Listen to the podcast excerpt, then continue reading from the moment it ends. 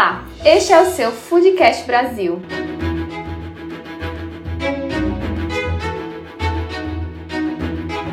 Olá, amantes da ciência e tecnologia de alimentos. Esse podcast é apresentado por mim, Fábio Silva, e por mim, Iris Braz. Neste primeiro episódio, precisamos fazer a nossa apresentação formal. Bem, então eu vou começar. Meu nome é Fábio, eu sou formado em Engenharia de Alimentos pela Universidade Federal da Paraíba, turma de 2005. É, tenho mestrado em Tecnologia Agroalimentar e doutorado em Ciência e Tecnologia de Alimentos também pela UFPB. Lembrando que o mestrado eu fiz no, no, no campus é, 3, Bananeiras, e o doutorado eu fiz no, campo, no campus 1, em, em João Pessoa. Eu atualmente sou docente do Departamento de Engenharia de Alimentos de João Pessoa, do curso de Engenharia de Alimentos, e faço parte como membro permanente dos programas de pós-graduação em Tecnologia Agroalimentar e Ciência e Tecnologia de Alimentos. E minha principal área de pesquisa atualmente é em Ciência e Tecnologia de Carnes e Derivados, com a, assim, um desviozinho, às vezes, de vez em quando, para a área de pescado. E você, Iris? Bem, Fábio, eu vou pegar carona um pouco na tua apresentação. Eu sou Iris, eu também sou engenheira de alimentos formada pela Universidade Federal da Paraíba, na turma de 2005, estudamos juntos, né? Isso aí. E no meu mestrado também estudamos juntos, né? No mestrado de Tecnologia uhum. Agroalimentar, no Campus 3, em Bananeiras. Fizemos o mesmo doutorado em Ciência e Tecnologia de Alimentos, porém em tempos diferentes. Atualmente eu sou professora do Departamento de Gestão e Tecnologia Agroindustrial do Campus 3, em Bananeiras, na Universidade Federal da Paraíba. E minha área de pesquisa se assemelha muito à do professor Fábio, onde eu trabalho na parte de ciência e tecnologia de carnes e pescados. E atualmente a principal ênfase é aproveitamento de resíduos para a funcionalidade das proteínas. E a gente trabalha muito junto. Muito. Né? Muitas parcerias. Isso aí. E o tema de hoje, né, falando em parcerias, em estudos, é a alimentação do futuro. Vamos contextualizar um pouco esse tema?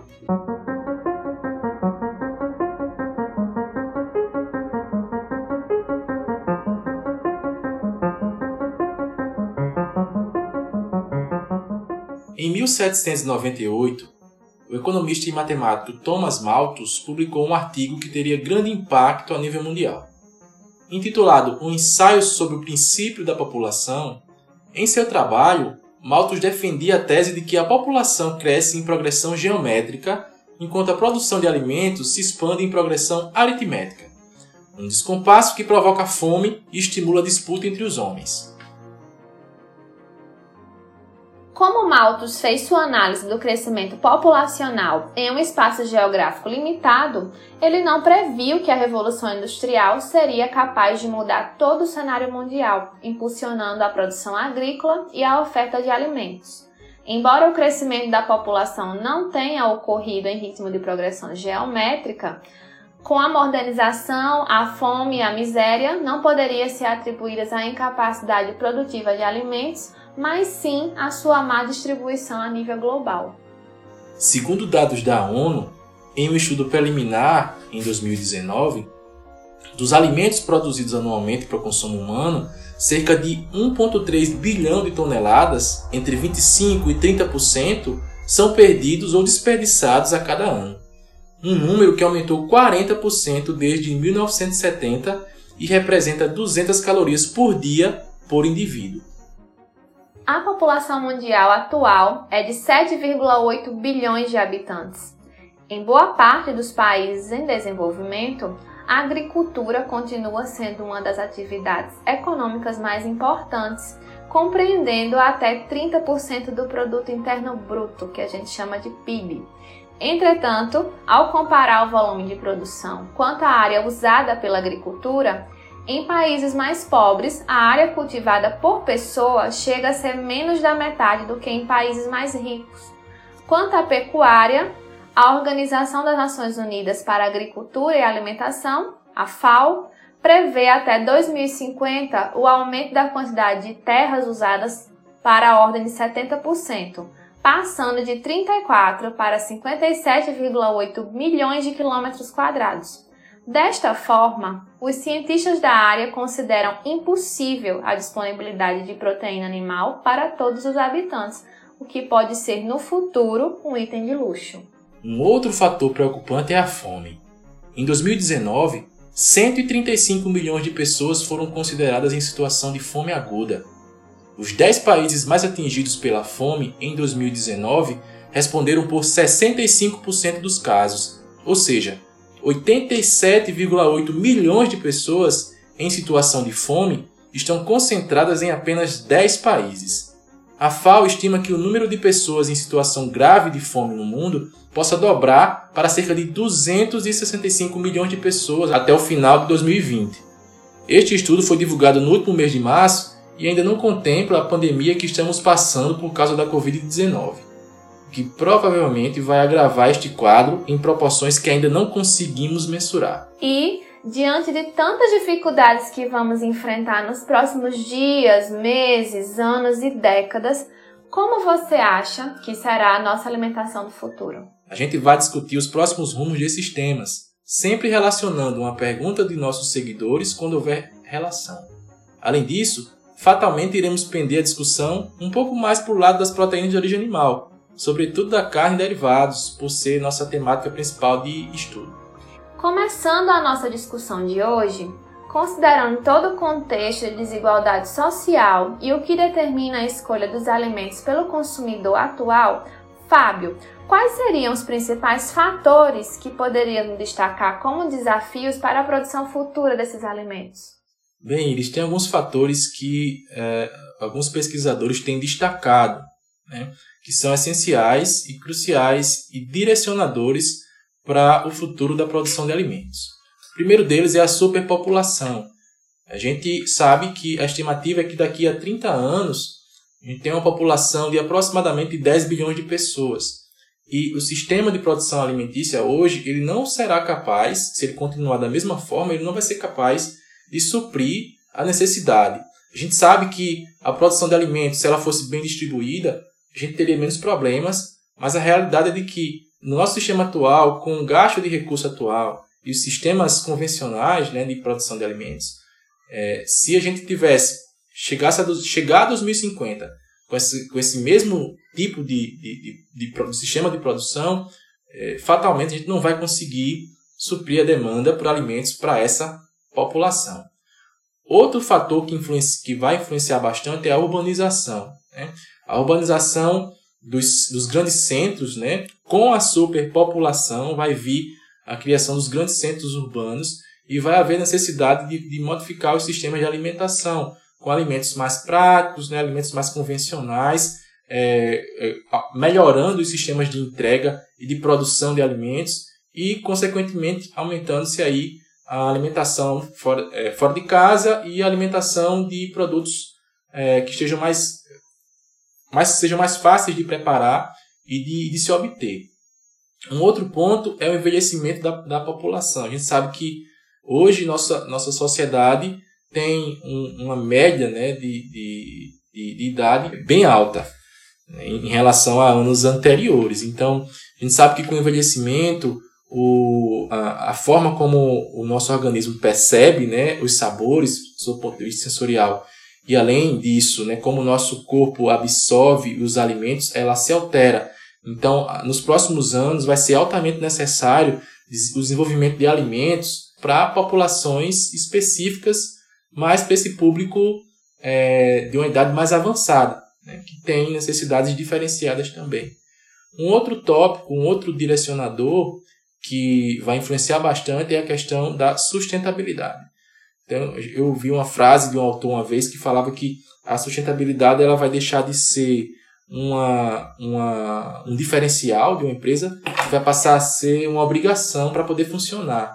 Então, é, o gasto, é óbvio que todo o sistema de produção ele tem um impacto ambiental, ele tem um impacto de consumo dos recursos ambientais da natureza.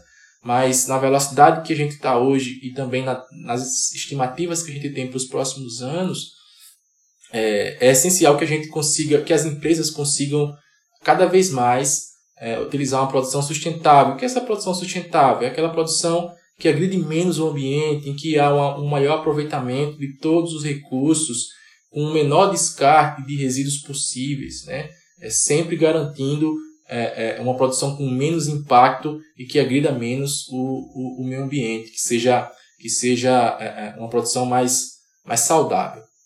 E nessa perspectiva, Fábio, para aquele o seguidor que tiver interesse, a FAO, né, através de muita, muito estudo populacional, ele dispõe de estudos em décadas, né? Então a gente tem o Food Trends 2020 que previa as tendências de alimentação. Estamos no ano 2020, esse documento saiu em 2012, 2013, uhum. e hoje a gente vive tu, todos aqueles tópicos, né? Então nada daquilo que foi previsto foi perdido. Então se falava em praticidade, sensorialidade, prazer, expectativa de vida e ou é, para quem tem interesse em pesquisar, a FAO também já está construindo seu documento para a próxima década, né? Então, se você pesquisar sobre alimentação do futuro, você já vai encontrar muita coisa que a FAO está juntando de todo esse estudo para que saiam as novas tendências de alimentação para a próxima década. Isso aí. É, e uma, uma, outra questão, outro fator que eu citaria também são as constantes mudanças climáticas que têm ocorrido em todo o mundo, né?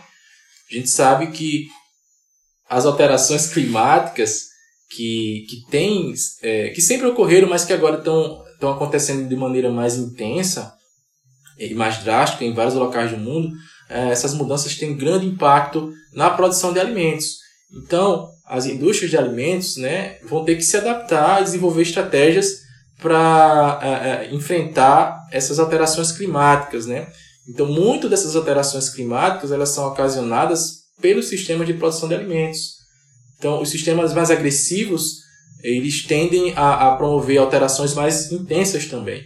Então, é, é, preciso que, como a gente vai falar mais para frente, né, é preciso que a, as, os produtores de alimentos tenham mais é, um pouco mais de consciência com relação à responsabilidade que se tem quando se trabalha com esse tipo de, de, de área.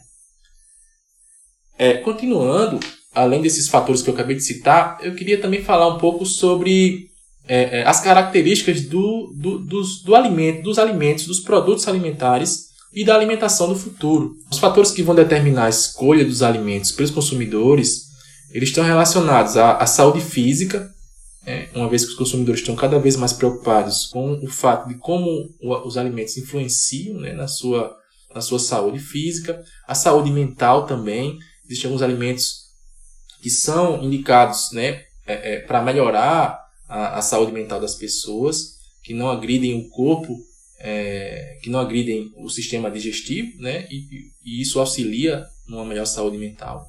Alimentos práticos que tenham apelo sensorial, é, que tenham um conteúdo natural, ou seja, aí entra a questão da produção de alimentos com o mínimo de aditivos sintéticos possíveis. Existe uma tendência forte para isso, não é atual, é uma tendência que já, é, já vem de um tempo.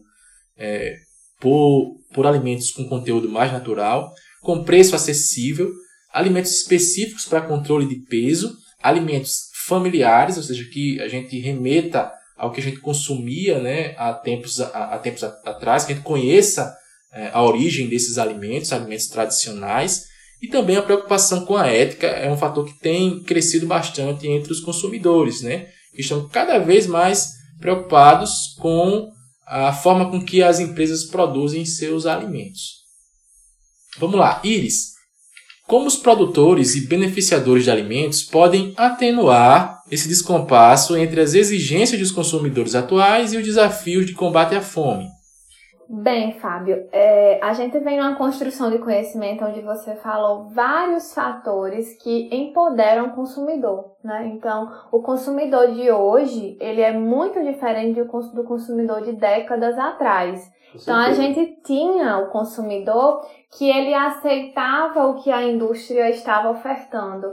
Hoje, a indústria vive da demanda do consumidor. E por que, que é importante falar sobre isso? porque o consumidor hoje tem um acesso muito fácil à informação sobre aquilo que lhe faz bem, ou pelo menos que ele acredita que, que faz, faz bem. bem. E isso move todo um mercado na questão da, da produção segura, tanto na questão de produção quanto tecnológica, e aí vem as ferramentas que podem auxiliar para poder tornar esse alimento correspondente à expectativa do consumidor. Mas, por outro lado, isso gera um distanciamento, né? A gente vê uma, uma coisa muito diferente em pensar no alimento ideal para o consumidor uhum. e o alimento realmente que aquela parcela que passa fome está precisando, é né?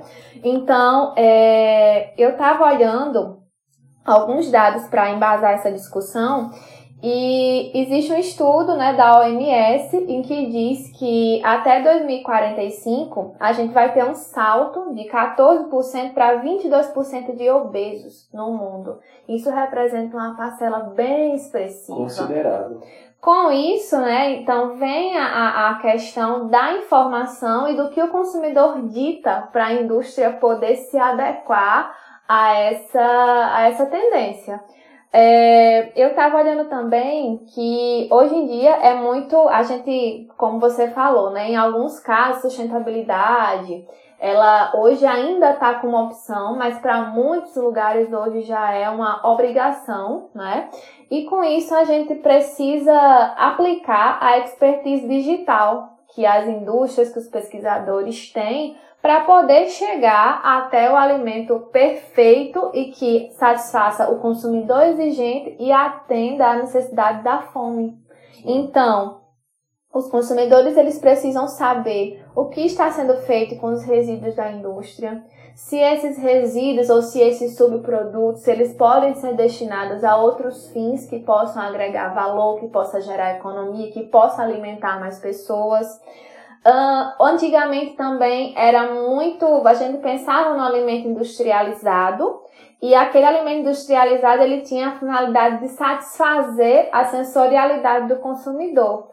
Hoje em dia não. Um desafio que eu sempre falo em sala de aula e que é mais frequente do que nunca é a indústria ela está praticamente sendo obrigada a aliar a sensorialidade com a saudabilidade. Então é a gente tem que aplicar, enquanto pesquisador da área, estratégias para poder aliar o prazer de comer à prevenção de doenças. Então, é, hoje em dia você já encontra alimentos mais, até mais sofisticados, mas também tem alguns mais simples, que você tem alimentos com uso de resveratrol, né, através da, da utilização de um resíduo da indústria da, da vinicultura, né, da uhum. viticultura curcumina, então as pessoas já sabem o benefício da cúrcuma, já sabem o que é que acontece quando consome algo rico em peptídeos, né, os benefícios para a saúde. Existem também, e para o cenário da fome, né, para atenuar esse descompasso de atender o que o consumidor quer e atender também a questão social, é, existem também outras estratégias que podem atenuar esse descompasso, como o incentivo à agricultura, e aliar esse incentivo com o empoderamento das mulheres, né? Uma coisa que, que um fato que a ONU já, já estimula. estimula. Por quê? Porque é, em continentes como a Ásia e a África, esse percentual ele varia entre 40% a 50% da, da, da agricultura é movido por mulheres. Então, a mulher que ela é provedora do seu lar, que ela trabalha com toda essa questão de entregar, de produzir alimentos e também da própria subsistência e da, da sobrevivência da sua família. Uhum. Então isso faz com que haja um ciclo, não é? E faça com que as mulheres trabalhem suas propriedades prevenindo até futuro êxodo que pode ocasionar em fome, porque muitas vezes as pessoas saem atrás de uma oportunidade melhor e quando vão migrar não encontra, é, não encontra o que esperariam na questão de emprego e tudo, e a fome agrava quando ele poderia estar no seu ambiente produzido.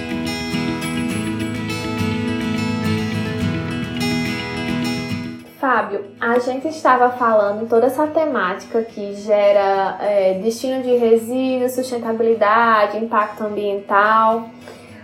Acho que vale a pena a gente começar falando sobre sistemas de produção. A gente tocou um pouco no assunto, não é mesmo? É verdade. Antes de falar sobre os produtos propriamente ditos, propriamente ditos, é, seria interessante realmente falar sobre os sistemas de produção.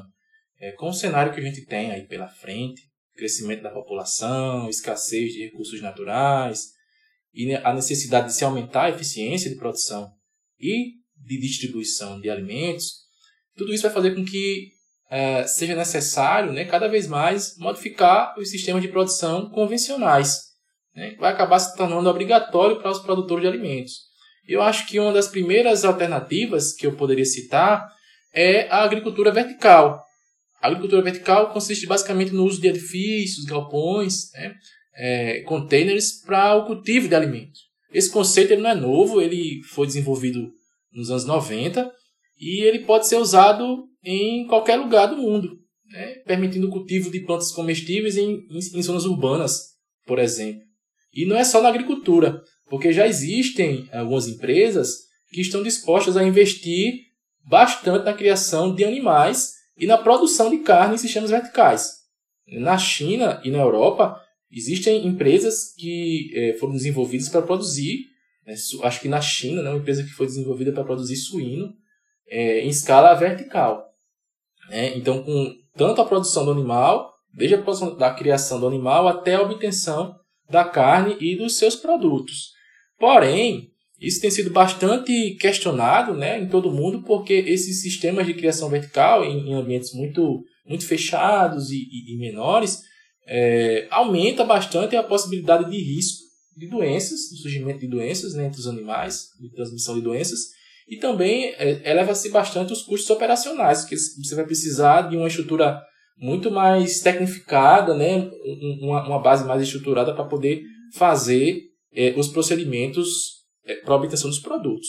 Um outro fator seria a modificação genética dos animais. Quando fala em modificação genética, chega o cabelo da orelha arrepia, né? Um pouquinho. Isso. Porque as alterações genéticas, elas, elas já são realizadas em plantas, né? A gente tem os transgênicos aí como principal exemplo. Permita-me fazer só o adendo, Fábio. Antigamente a gente falava em transgênicos, né? Uhum. Parecia que era algo que nunca ia chegar e hoje a gente tem uma quase que totalidade dos grãos sim, sim. brasileiros, né? Como uhum. soja e milho, a gente está rendido ao consumo de transgênicos. É verdade. E no caso dos vegetais, por que, que foi feita essa, essa modificação? É basicamente, né, de forma bem simplificada, um dos principais motivos é fazer com que essas plantas fossem mais resistentes ao ataque dos vetores né, do campo e que elas também é, crescessem mais rapidamente, né, tivessem uma maior eficiência de produção. E isso foi atingido com louvor em nosso país. E essa prática é muito questionada em muitos países. Então, eu, em um, em um período, né, eu, eu tive a oportunidade de participar de uma reunião em que, em que alguns pesquisadores espanhóis eles estavam questionando é, que não tinham como competir com o Brasil porque a gente, como a gente aqui libera né, a produção com o uso de transgênicos, de, desses, dessas plantas modificadas, é, não tem como um sistema normal, sem, sem o uso dessas plantas, competir, além, além que a gente tem um, uma área muito, muito maior, é, permite se utilizar, né? Então é, é, é, bastante difícil competir com outros países nesse sentido. Os outros países competir conosco. E muitas vezes vai cair na questão do uso dos defensivos, Sim. o que acaba sendo evita o transgênico, mas usa, né, um defensivo, é. um produto químico agressivo é até para a saúde. Tem muitas discussões com relação a, a, aos alimentos transgênicos, né? Casaltismo, então a série de discussões que a, muitas não têm embasamento nenhum mas que acabam é, fazendo parte né, da, do, do, dia a dia do, do consumidor. É, voltando um pouco para a modificação genética dos animais, já é uma questão mais, mais delicada, possui mais barreiras a transpor do que, do que os transgênicos. Né? É, apesar de que seria uma, uma, uma tecnologia, uma técnica bastante interessante que poderia resolver boa parte dessa produção de alimentos para os próximos anos, uma vez que a biotecnologia dos animais tem um grande potencial para melhorar a qualidade, rendimento e segurança dos alimentos.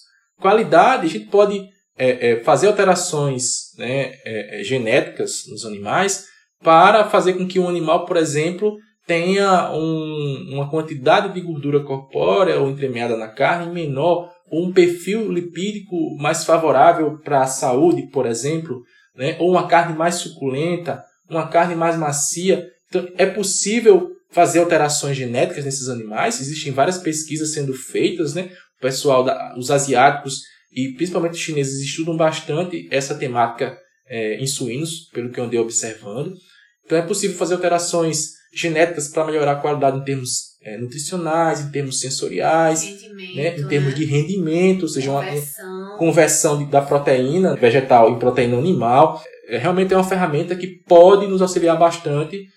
Sinceramente, eu acho que vai demorar um pouco para que isso se torne realidade, uma vez que tem uma grande rejeição por parte da população e também dos governantes. Mas assim, uma outra vantagem que eu acabei não citando seria a segurança dos alimentos, uma vez que é possível, inclusive, produzir animais que sejam mais resistentes a certos patógenos, minimizando o uso de antibióticos né, e de medicamentos para esses animais. É, eu, em umas leituras que eu andei fazendo, eu, vi que tinha o, não é nem novo, que é o Enviropig, que é um suíno que foi modificado geneticamente, em que ele foi feita uma alteração né, no seu sistema genético, em que ele não precisa de um aporte muito grande de fósforo na dieta. Então, é, se, se você não coloca um aporte muito grande de fósforo na dieta, você diminui é, o, o, depósito desse fósforo né, no, no meio ambiente e minimiza o impacto ambiental negativo. Sem falar que para o consumidor exigente, todas essas informações podem estar disponíveis ao consumidor, que muitas vezes já está demandando uhum. um mapeamento do que está consumindo, né? É verdade. E lembrando aqui, gente, que eu estou falando sobre é, assim, uso de práticas com responsabilidade. É óbvio que com o surgimento dessas tecnologias, muitas aberrações podem surgir. Né? É, uma outra ferramenta que está bastante aliada com a modificação genética é a clonagem, que é uma prática que já é estudada há tempos, né? Vida aí ovelha Dolly, há muito tempo atrás. E assim, os produtos derivados de animais clonados, eles são considerados seguros em alguns países, como nos Estados Unidos, por exemplo, mas foram banidos da Europa. Então é uma discussão que ainda não está liberado, né? tem muita, muito estudo a ser feito, mas que são ferramentas que podem auxiliar no aumento da oferta de, de, de alimentos né? para essa população que está em constante crescimento. Uh, as duas últimas técnicas que eu falaria como, como sistema de produção modificado seria o uso da agroecologia, que tem atraído os consumidores, principalmente os que valorizam bem-estar animal e produção sustentável. Na verdade, nosso país aqui, o Brasil, tem evoluído bastante seus sistemas de produção agroecológica, é, apesar de que certas técnicas agroecológicas elas podem ser mais difíceis de se difundir, porque elas vão requerer aí uma mudança muito brusca das práticas que são feitas atuais pelos produtores. Mas que sim, o nosso país ele é um bom exemplo né, é, é, de, de evolução na aplicação desses sistemas agroecológicos. E por fim, nós temos aí a nanotecnologia, né? Aqui eu estou citando os que eu considero principais.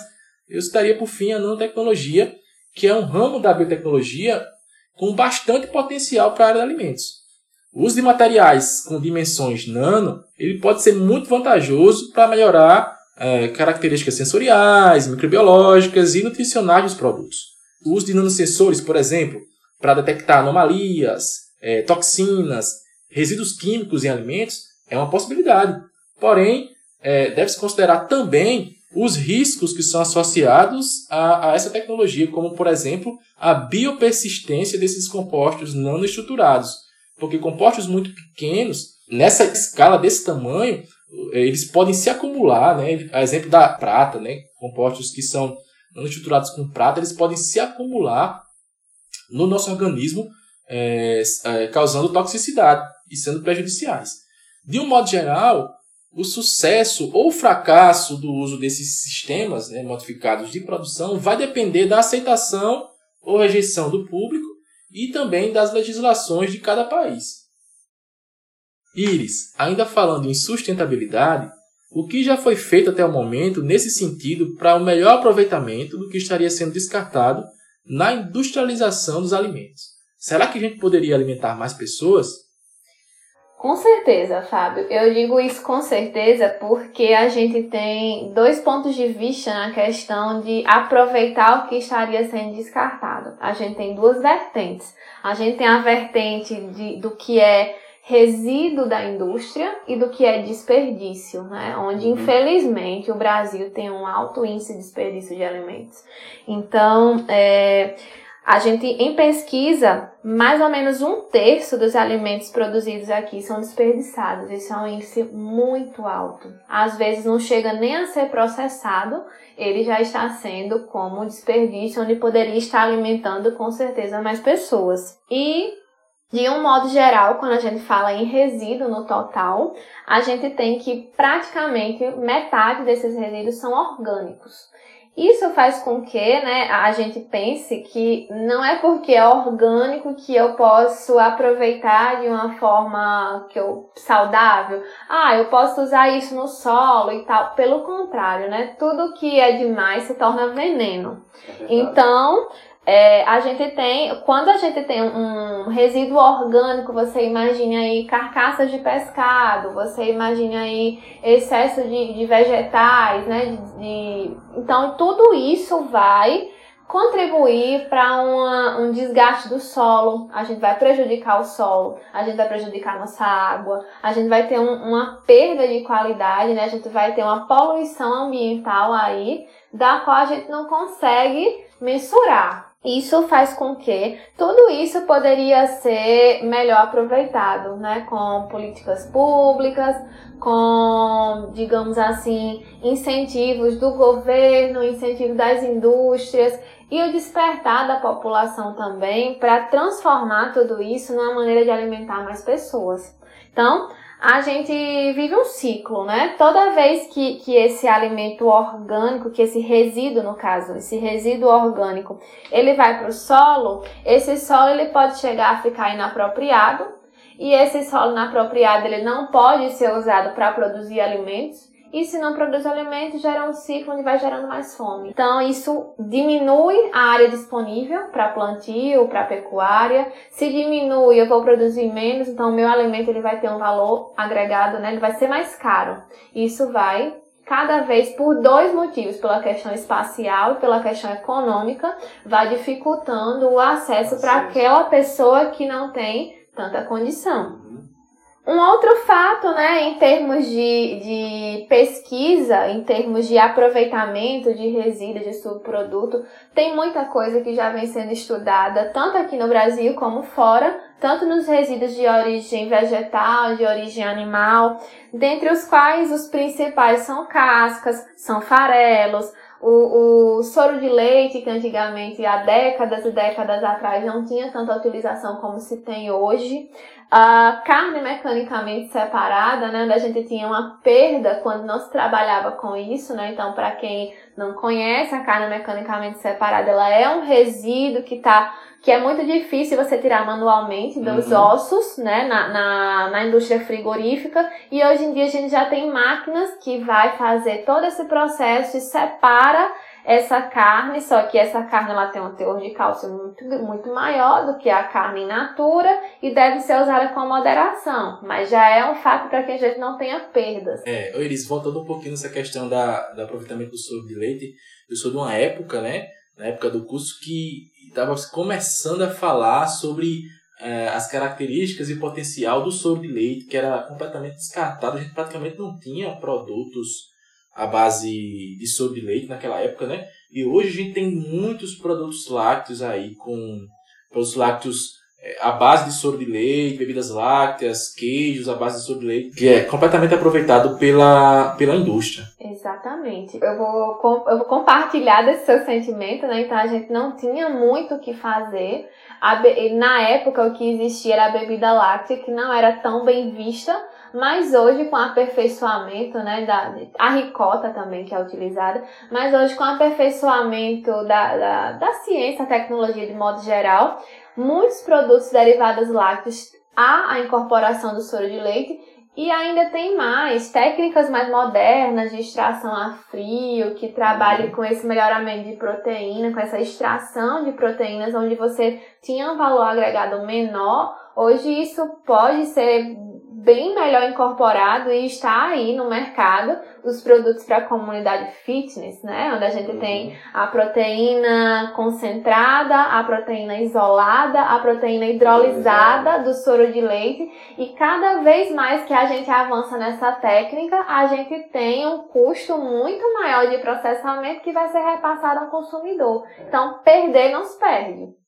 E aí, voltando, né, a gente tá falando, passou um pouquinho na, na origem vegetal, que eu falei cascas, farelas, que podem ser utilizadas tanto para produção de farinhas, para a questão de usar em outros produtos alimentícios, para uhum. alimentação animal também, isso faz com que gere todo um, um rendimento na, na pecuária, né? E também estudos mais recentes, como a gente acabou tocando aqui no soro, é essa questão, no caso, a gente também tem tanto em proteína vegetal como proteína animal, a questão do, da extração e utilização desses resíduos para um valor biológico mais alto. Né? Então, não é só fazer uma farinha, não é só trabalhar com ração, não é só trazer isso para uma alimentação é, digamos, mais básicas. Produtos de baixo valor comercial, né? baixo valor agregado. Isso. E que podem ser transformados uhum. justamente para algo bem mais refinado. Então, tudo isso são tendências onde o consumidor teria um melhor aproveitamento nutricional.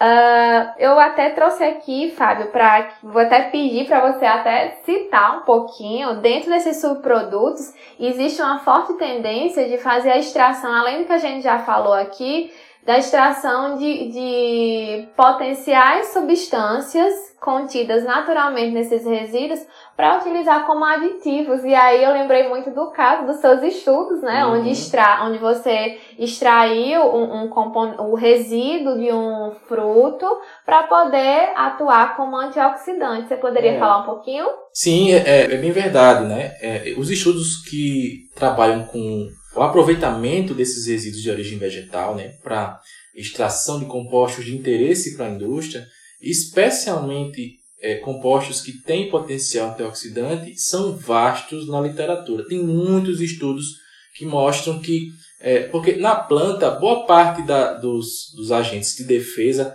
estão nas, nas regiões mais externas da, da planta, na casca, né? Na, nas folhas, na casca, que vão proteger aquela planta da, da ação de vetores externos. Ah, e justamente na produção de polpa de frutas, por exemplo, esse potencial ele vai embora. Sim, então é, cascas, bagaços, né, folhas são descartados por essas empresas e a gente está desperdiçando um grande material com potencial para ser utilizado pela indústria. Então, tem muitos estudos relacionados a isso que, que demonstram que esses, no caso dos compostos antioxidantes e antimicrobianos que são extraídos dessas plantas, muitos deles têm potencial igual ou até mesmo maior do que os sintéticos que são usados nos alimentos.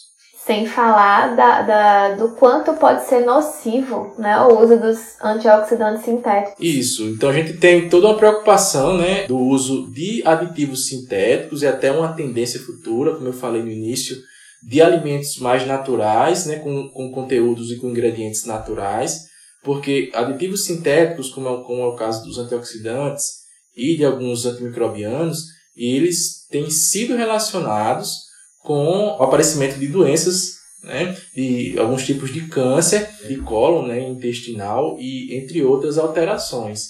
Tá? Então, por esse motivo, vários estudos são realizados e as empresas estão a todo momento tentando né, incorporar esses aditivos naturais em seus produtos para ter um apelo mais natural. Isso provém também de uma exigência do consumidor, né? É muito comum atualmente no mercado você encontrar embalagens apelativas onde uhum. não há o uso de conservantes. A gente não pode agora retroceder, já que a gente já avançou retirando esses conservantes, né? Então, o desafio está aí. Eu também pesquisei, Fábio, algumas coisas falando de uma forma bem futurista, porque uhum. pra gente parece futurista, vamos ver daqui a alguns anos vai ser a coisa talvez mais normal do mundo. Agora é hora Black Mirror.